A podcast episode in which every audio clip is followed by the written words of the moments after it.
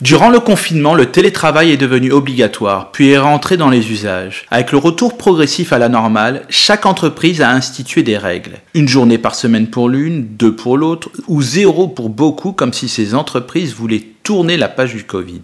Pour les entreprises américaines, ce retour à la normale est plus contrasté car les stratégies sont bien différentes. Brian Chesky, le PDG de la célèbre plateforme de location de logement Airbnb, a décidé d'instaurer une forme de télétravail permanent et sans frontières pour ses employés. Il a annoncé jeudi 28 avril dernier dans une interview accordée au Time qu'il souhaitait permettre à ses employés de travailler définitivement à distance depuis n'importe quel endroit dans le monde et sans que cela n'interfère sur leur salaire, même s'ils changeaient de pays. Il est en effet désormais convaincu qu'il n'y aura plus de retour au bureau après la pandémie, selon lui. Et durant les dix prochaines années, la plupart des entreprises seront amenées à adopter une forme similaire de travail à distance, car, dit-il, le monde est devenu plus flexible. Quant aux géants Google, Twitter, Slack ou Facebook, ils ont eux institué le travail à distance mais à la carte. Toutes les entreprises ne réagissent pas de la même façon. Chez Apple, pour la première fois, un haut dirigeant de la firme de Cupertino a démissionné pour protester contre l'entreprise, car celle-ci force le personnel à retourner au bureau trois jours par semaine, non pas autant qu'il le souhaite.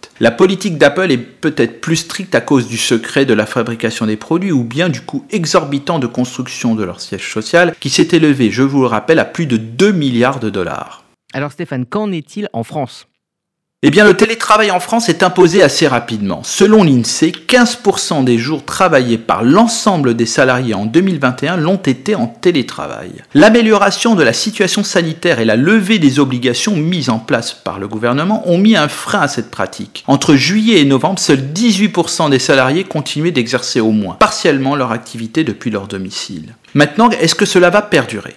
Probablement. Les Zoom, Teams, Google Meet et j'en passe sont bien installés sur nos ordinateurs et se réunir rapidement est devenu un jeu d'enfant. Les conclusions d'un rapport du Conseil national de la productivité sorti le 12 mai dernier valident aussi le modèle de travail hybride.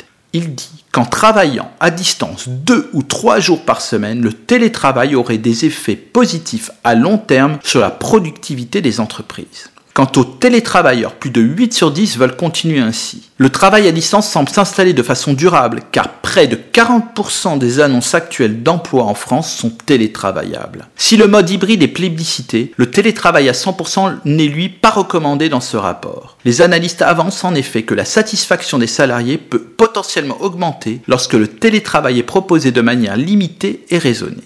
Si votre employeur est encore sceptique, encouragez-le à lire ce rapport, il pourrait bien changer d'avis et vous laisser quelques jours travailler de chez vous ou d'ailleurs. À la semaine prochaine.